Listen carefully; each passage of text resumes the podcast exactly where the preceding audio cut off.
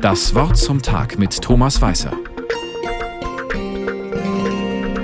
Seit ich ein Kind bin, fühle ich mich der Kirche verbunden. Ich habe hier Freunde gefunden, war bei den Pfadfindern, habe Gottesdienste gestaltet und Musik gemacht. Der Kontakt ist nie abgerissen. Ich bin öfters umgezogen, aber ich habe immer Anschluss in Kirchengemeinden gefunden. Ich habe Kirche als Heimat erlebt. Ich weiß, dass viele Menschen andere auch schlimme Erfahrungen gemacht haben. In Gemeinden, Schulen, mit Pfarrern oder Bischöfen. Kirche war da kein heimatlicher Ort.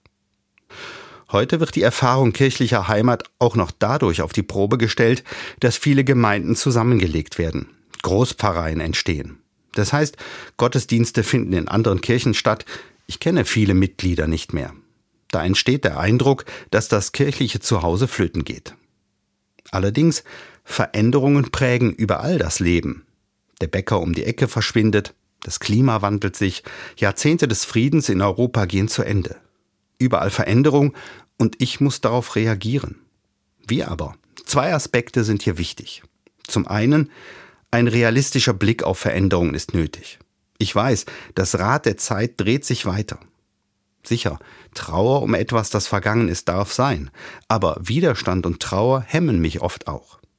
Zum Zweiten, ich kann mutig und aktiv auf Veränderung zugehen. Mut heißt, dass ich mich traue, mein Leben in die Hand zu nehmen. Ich kann mir zum Beispiel ein paar Freunde suchen, mit denen ich in den Gottesdienst gehe, ganz egal, wo er stattfindet.